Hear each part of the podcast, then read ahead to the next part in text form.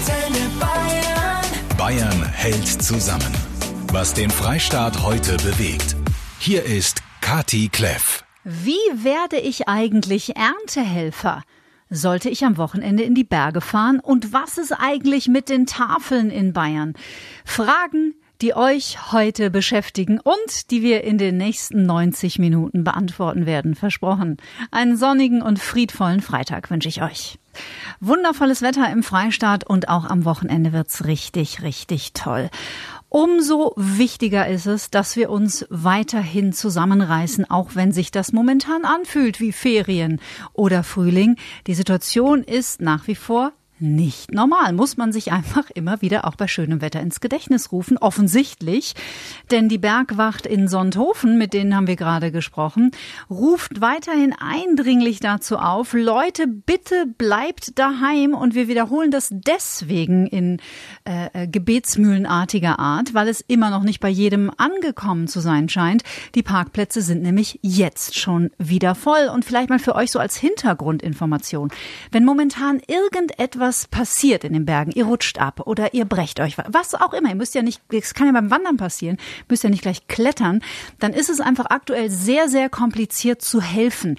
Es fallen sowieso schon einzelne Hubschrauberflüge aus und auch die Retter sollten sich auf keinen Fall infizieren. Denn äh, das würde bedeuten, dass vielleicht zusätzlich und völlig unnötigerweise Krankenhauskapazitäten belastet werden. Auch Markus da Gloria Martins vom Polizeipräsidium München fordert alle Ausflügler in Oberbayern dringend dazu auf, auf Touren zu verzichten. Also das gute Wetter wird sicherlich ein für uns lang eingeübtes Verhalten auslösen, nämlich raus ins Grüne. Und das ist aber gerade ein Riesenproblem. Und unser Appell als Münchner Polizei ist, Leute, bleibt zu Hause. Es fällt schwer. Ich weiß, dass es tatsächlich eine Riesenüberwindung ist. Ich weiß auch, dass dem einen oder anderen die Decke auf den Kopf fällt. Aber die Vorstellung, dass man alleine in den Bergen unterwegs ist, wird sich nicht erfüllen. Und wenn man dann am Gipfelkreuz, am Hotspot, am See oder letzten Endes an der Hütte sich dann doch wieder dicht gedrängt in der Sonne reibt, dann hat keiner was gewonnen und all jene, die zu Hause bleiben, bringen dieses Opfer umsonst. Insofern vernünftig sein, daheim bleiben. Spazieren gehen bleibt aber natürlich erlaubt. Es ist richtig, spazieren gehen ist erlaubt und das ist gut und richtig so. Das Problem ist nur, wenn alle auf die gleiche Idee kommen und die gleichen Hotspots anfahren und das sind eigentlich, wenn man hier aus dem Großraum München kommt, immer die üblichen Verdächtigen. Also entweder der Voralpenraum oder die bayerischen Seen, dann verteilen sich die Menschen ja da nicht regelmäßig mit 1,50 Meter Abstand rund um ein Ufer oder irgendwo einen Berg Berghang entlang, sondern man ist da, wo halt die Versorgungsinfrastruktur ist, man ist da, wo es schön ist, da, wo man sitzen kann und da ist man halt nicht alleine. Und da ist man halt auch nicht äh, mit den Menschen aus dem eigenen Hausstand, sondern mit vielen, vielen anderen Sonnen- und Erholungssüchtigen. Und das ist in Zeiten von Corona tatsächlich in die saure Zitrone beißen müssen und uns wahr machen müssen, dass wir zu Hause bleiben müssen. Und uns auch daran erinnern, dass es ja auch ein Leben nach Corona gibt. Und es wird sicherlich in diesem Sommer und in diesem Frühjahr noch viele, viele, viele, viele, viele, viele Möglichkeiten geben, in unsere wunderschönen Berge und an unsere wunderbaren Seen zu fahren. Momentan bekommen wir so viele Anfragen von euch, weil ihr so gerne bei der Ernte helfen möchtet. Nachdem den Landwirten bei uns in Bayern die Erntehelfer aus dem Ausland ja in diesem Jahr aufgrund der Corona-Krise leider wegbrechen. Bei mir Erwin Ballis, er ist Geschäftsführer des Bundesverbandes der Maschinenringe. Über wie viele Erntehelfer reden wir da eigentlich? Über welche Zahl? Die fehlen. Also wir sprechen über 300.000 über die ganze Saison verteilt. Wir sind praktisch alle Monate mit drin bis in den Herbst. Mhm. Auf die Monate runtergebrochen werden wir im äh, ja, April, Mai um die 70.000 bis 80.000 in Deutschland brauchen. Sie haben eine Online-Plattform vor ein paar Tagen gegründet und der Run darauf war riesig. Wie viele haben sich denn mittlerweile angeboten? Also wir haben über zwei Millionen Aufrufe inzwischen auf dieser Seite. Wir gerade vor einer Stunde sind wir über die zwei Millionen Grenze drüber gegangen. Wahnsinn. Das ist schon mal Wahnsinn. Und ja, wir haben jetzt gerade wieder Grenze überschritten. Wir sind bei 29.037, die sie eingetragen haben. Na, da ist ja noch ein bisschen Platz nach oben. Ich habe ja. tatsächlich auch viele Freunde in meinem Umfeld, die sagen, ach Mensch, ich glaube, da frage ich jetzt einfach mal nach.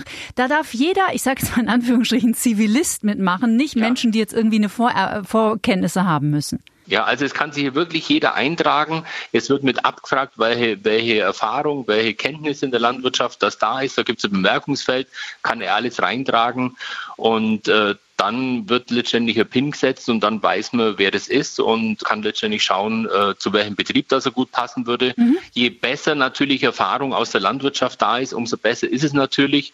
Was vielleicht auch noch ein ganz wichtiger Hinweis für Ihre Hörer ist, dass, dass Menschen, die einfach älter sind und auf die wir letztendlich mehr achten müssen und die zu Hause bleiben müssen, äh, die sollten auch wirklich zu Hause bleiben und nicht auf die Felder gehen. Äh, aber ansonsten kann jeder mitmachen. Wir haben Qualifikationen inzwischen drin vom Gärtnermeister bis zum Chemiestudenten. Irre. Äh, da haben wir letztendlich alles jetzt. Und wir haben schon die ersten Einsätze richtig am Laufen. Mhm. Also wir, wir haben in der Halle Daum müssen jetzt gerade die, die Drähte gespannt werden, wo mhm. dann künftig der, der Hopfen hochwächst. Und äh, da waren jetzt querbeet durch die ganze Bevölkerungsschicht waren alle mit dabei und helfen mit. Das Schöne ist, man kann da draußen im Feld natürlich jetzt tollen Abstand jetzt auch halten. Und was, was sehr, sehr schön ist, es entsteht ein neues Verständnis für die Arbeit, äh, die Landwirte letztendlich das ganze Jahr über machen, weil es ist schon ein Unterschied, ob ich jetzt letztendlich mitbekomme, was muss alles gemacht werden, dass am Schluss der Hopfen geerntet werden kann oder wie läuft genauer Spargelernte ab, bis der Spargel schön gebunden auf den Ladentisch dann liegt. Und ich glaube, die, dieses gegenseitige Austauschen ist jetzt was ganz Tolles, das hier entstehen kann. Hat man auch nicht mit gerechnet vorher, oder? Nein, nein, überhaupt nicht. Klasse. Freut mich total. Erwin Ballis war das, Geschäftsführer des Bundesverbandes der Maschinenringe. Wer Lust hat, geht einfach auf die Online-Anmeldeplattform. Da bekommt ihr alle Informationen. Ich drücke Ihnen weiter die Daumen. Ich bin guter Dinge, dass wir die Ernte in Bayern auch in diesem Jahr nach Hause bringen. Ja, super. Freue mich, dass Antenne Bayern mitmacht. Ihnen und Ihren Hörern alles Gute und bleiben Sie gesund. Seit nunmehr zwei Wochen sind die Kitas und Schulen zu. Viele Eltern sind und fühlen sich zu Recht total überfordert. Natürlich auch, weil den Kindern das soziale Netzwerk komplett fehlt. Aber es ist natürlich auch für die Kinder und für die Jugendlichen eine unglaubliche Belastungsprobe. Ineke Sass von der Kinderrechtsorganisation Save the Children Deutschland. Wodurch verschärft sich die Situation in den Familien gerade? Wenn Familien über längere Zeit auf einen engen Raum eingeschlossen sind, ohne dass es Ausweichmöglichkeiten gibt, ohne dass die Kinder ihren Bewegungsdrang ausleben können, dass sie auch auf den Spielplatz gehen können, dann ist das auf Dauer ein enormer Stress für die ganze Familie und mhm. steigert natürlich das Konfliktpotenzial. Wir machen uns besonders Sorgen um Kinder, die kein sicheres Zuhause haben. Diese Kinder können den Situationen nicht mehr entfliehen. Sie sind dem jetzt schutzlos ausgeliefert. Und das, was sie vorher an sicheren Schutzräumen hatten, wie Schulen oder Kitas, das fällt jetzt weg. Mhm. Mhm, also Kinder aus sogenannten dysfunktionalen Familien. Wie kann denen denn geholfen werden, Ihrer Meinung nach? Wir müssen Familien dabei unterstützen, gut durch die Krise zu kommen. Zum Beispiel durch Krisen- und Beratungshotlines, an die sie sich wenden können, wenn Eltern zum Beispiel den Alltag nicht mehr bewältigen können oder wenn sie Fragen haben. Aber auch durch Spiel- und Lehrangebote, die Familien nutzen können. Wir dürfen aber nicht vergessen, das ist eine globale Gesundheitskrise, die auch globale Maßnahmen erfordert. Mhm. Das heißt, es ist jetzt ganz besonders wichtig, in Gesundheitssysteme zu investieren und die Länder zu unterstützen, die schwache Gesundheitssysteme haben. Das heißt, wir müssen nicht nur deutschlandweit solidarisch handeln, sondern wir müssen weltweit solidarisch handeln. Inwieweit sehen Sie da den Staat in der Verantwortung? Der Staat und die Länder müssen jetzt handeln, damit die Gesundheitskrise nicht langfristig zu einer Krise für die Kinder wird. Das heißt, er muss Bildung sichern, zum Beispiel durch digitale Lehrangebote. Der Kinderschutz muss in Krisenzeiten gewährleistet sein. Das heißt, die Jugendämter müssen ihre Arbeit aufrechterhalten oder Hilfe und Unterstützungsleistungen für Familien dürfen nicht wegfallen. Und auch die Gesundheitsversorgung von Kindern darf nicht beeinträchtigt werden. Das betrifft so Dinge wie Routineimpfungen, Schwangerschaftsfürsorge. Das muss weiterhin gewährleistet werden, auch wenn der Druck auf das nationale Gesundheitssystem momentan groß ist. Absolut. Das hat ja auch gestern die bayerische Gesundheitsministerin Melanie Hummel hier ganz klar gesagt. Gerade was Schwangerschaftsvorsorge, Untersuchungen angeht oder auch äh, Untersuchungen bei Kindern, die dringend notwendig sind. Sowas darf auch in diesen Zeiten selbstverständlich nicht aufgeschoben werden. Dankeschön. Ineke Sass von Save the Children. 50.193 Menschen aus Bayern vereinen sich in unserer Facebook-Gruppe Bayern hält zusammen. Wir von Antenne Bayern halten die Daumen nach oben, denn das, was ihr da ja euch gegenseitig an Unterstützung entgegenbringt und auch einfach manchmal Zuspruch. Also es gibt auch ganz viele Menschen, die schreiben da rein, sagen, Mann, fühle mich irgendwie gerade ein bisschen überfordert oder auch ein bisschen einsam und dann gibt sofort 300 Posts drunter. Hey, du schaffst das und wenn du magst, wir kennen uns zwar nicht, aber ruf mich doch an und wirklich, wirklich bezaubernd. Bayern hilft sich gegenseitig Und das möchten wir sowohl in dieser Sendung jeden Tag um 12.30 Uhr als auch natürlich online in jeglicher Form unterstützen. Den René zum Beispiel aus Weilheim. Liebe Schüler, falls ihr jetzt gerade nach eurem digitalen Vormittagsunterricht zu Hause irgendwie rumhängt und euch Gedanken macht, Mensch, wie geht denn mein Leben eigentlich so weiter? Vielleicht ist der René ja euer zukünftiger Chef, denn René, ihr sucht einen Azubi. Wir suchen einen Lehrling für das Fliesenhandwerk, äh, also als Fliesenplatten- und Mosaikleger heißt das ganz genau, der mhm. sich bei uns bewerben möchte, also der das gerne bei uns lernen möchte und bei uns die Ausbildung machen möchte. Das Ganze im Raum Weilheim. Was braucht es für Voraussetzungen? Voraussetzungen gibt es eigentlich wenige. Ähm, handwerkliches Geschick wäre genial. Mhm. Äh, natürlich äh, großer Wille.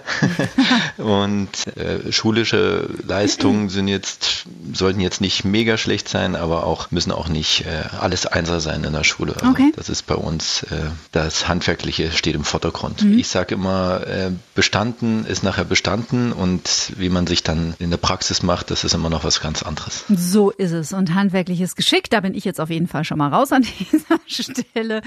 Wenn ihr Interesse habt, dann schreibt uns einfach und wir stellen gerne den Kontakt zum René her. Und wenn ihr gerade Hilfe sucht, wie gesagt, kommt in unsere Facebook-Gruppe. Wir freuen uns. Auch die Tafeln bei uns in Bayern sind natürlich derzeit von den Auswirkungen der Pandemie betroffen. Viele mussten bereits schließen, aber viele halten auch durch, um den Ärmsten unserer Gesellschaft weiterhin eine warme Mahlzeit anbieten zu können oder natürlich auch denen, die es alleine zu Hause nicht schaffen. Verena aus Oberfranken. Wir, die Tafel Coburg, hat weiterhin geöffnet. Es sei denn, uns brechen die Lebensmittel weg oder die Mitarbeiter. Wir können jede Hilfe gebrauchen, die wir kriegen können. Wir brauchen Obst, Gemüse, gerne aber auch haltbare Lebensmittel. Und auch jeder, der helfen kann, helfen möchte, darf gerne bei uns anrufen in der Tafel und darf sich melden. Wir brauchen alle Unterstützung im Moment, die wir kriegen können, aber wir haben geöffnet. Sascha Roos aus der Antenne Bayern Redaktion, du hast ein bisschen den Überblick, denn äh, es ist ja im normalen Leben, also wenn wir nicht in so einer Phase stecken, in der wir jetzt sind, nicht einfach für die Helfer. Ja, weil vor allem natürlich jetzt noch weniger zur Verfügung stehen. Mhm. In Rot, in Mittelfranken zum Beispiel, ist die Essensausgabe an Bedürftige gefährdet. Die Freiwilligen fehlen. Fürth und andere Städte haben schon dicht gemacht. Die Tafeln sind jedenfalls auf Spenden angewiesen. Normalerweise kommen ja immer Lebensmittel aus den Supermärkten, eben diese Lebensmittel, die nicht verkauft werden und sonst weggeschmissen werden. Da kommt aber in diesen Zeiten immer weniger. Und es werden dringend Mitarbeiter gesucht, die anpacken bei der Ausgabe. Viele der fest eingeplanten Hilfskräfte Führungskräfte sind ja schon älter und damit im Risikobereich. Mhm. Die scheiden momentan aus. Gibt es denn Alternativen für die, die im Leben vielleicht keine Alternativen haben? Gabenzäune heißt das Zauberwort. In Bamberg zum Beispiel, da haben die jetzt die Kettenbrücke am Ende der Fußgängerzone über den Main-Donau-Kanal zu einer Spendenbrücke umfunktioniert. Dort, wo überall die Liebesschlösser hängen, können jetzt Tüten für Bedürftige mit Lebensmittel, die natürlich noch gut haltbar sind, abgegeben und angehängt werden. Bedürftige nehmen sie sich dann einfach und holen sich das, was sie brauchen. Und von diesen Gabenzäunen gibt's jetzt immer mehr in Bayern. Allerdings, wenn ihr helfen möchtet, meldet euch doch einfach bei der Tafel in eurer Region. Wie gesagt, äh, wie gesagt, viele machen weiter. Oder ihr legt eben einfach eine kleine Spende ab am Gabenzaun. Ich bin sehr zuversichtlich, dass diese Idee in den nächsten Tagen über den ganzen Freistaat viral geht.